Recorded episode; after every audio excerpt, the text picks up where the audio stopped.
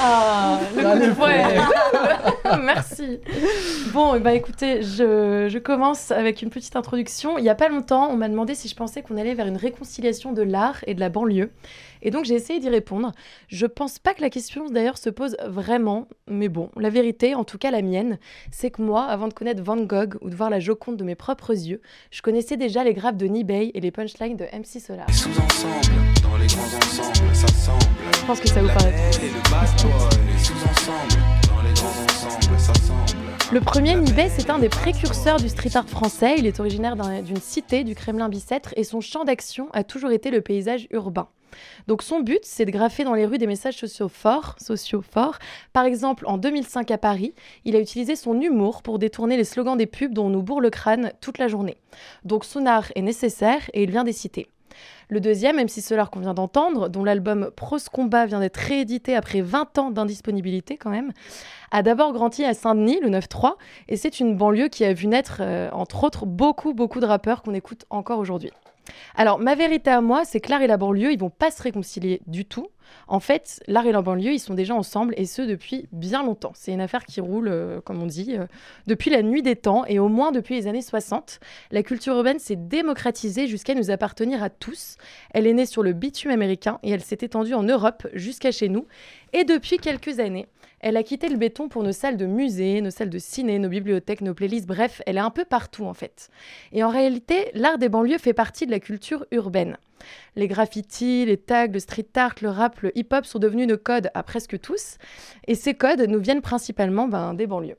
Et leur objectif, c'est de montrer par tous les moyens les forces de la diversité, les forces de la rue. Et ça, ça se passe bien au-delà des frontières banlieusardes. Il faut que je vois un petit coup d'eau. Merci. Mon assistant est là, c'est parfait. Est-ce que, euh, est que vous avez vu l'exposition Jusqu'ici, tout va bien au Palais de Tokyo? C'était il y a un petit moment déjà, c'était en août et septembre 2020. Je ne sais pas si ça vous dit quelque chose. On avait le droit de sortir? Alors, euh, ça dépend qui.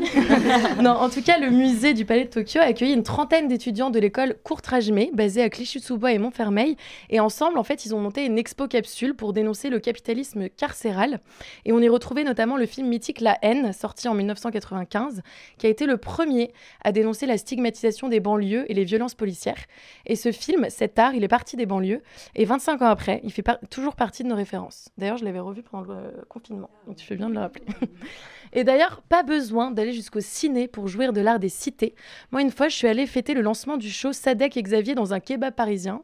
Donc autrement dit, le paradis pour moi. Dans l'émission, Ciné Viceland, le rappeur et le top chef nous transmettaient l'art du kebab en direct de Neuilly-Plaisance, et j'ai pu redécouvrir une culture des cités aussi gourmande que fédératrice, comme si je l'avais oublié un jour. Ben oui, vous croyez qu'on le tient d'où Le fameux salade tomate oignon. Et puis il y a Sakina Emsa. Elle a grandi dans un quartier populaire de Marseille et elle est devenue créatrice de mode en Seine-Saint-Denis elle aussi. Et loin de s'arrêter là, elle a développé le concept de tissu social, en d'autres mots l'intégration des exclus par la mode. Elle collabore avec des maisons de retraite ou encore des centres de quartier et elle fait défiler, je cite, des grands, des gros, des petits, des atypiques qui font partie de son milieu social et sa mode est durable, sa mode est sociale, sa mode vient de la banlieue et c'est tant mieux. Bon, des exemples, je pourrais vous en donner des centaines. En fait, si l'art et la banlieue s'aiment toujours autant, c'est qu'il y a a priori autant d'acteurs que de spectateurs.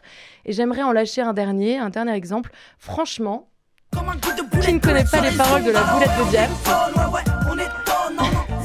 James, elle a grandi entre Paris et Bruneuil en Essonne. Moi, je connais ses paroles par cœur, c'est à cause de mon père, s'il m'écoute. Petite dédicace. Et 14 ans après, moi, je les ai toujours en tête. Si c'est pas de l'art des banlieues, ça.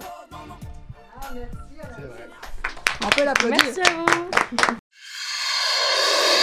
Sarah et son équipe vous invitent dans l'After School. Rendez-vous jeudi 20h30, 22h30 en direct sur VL.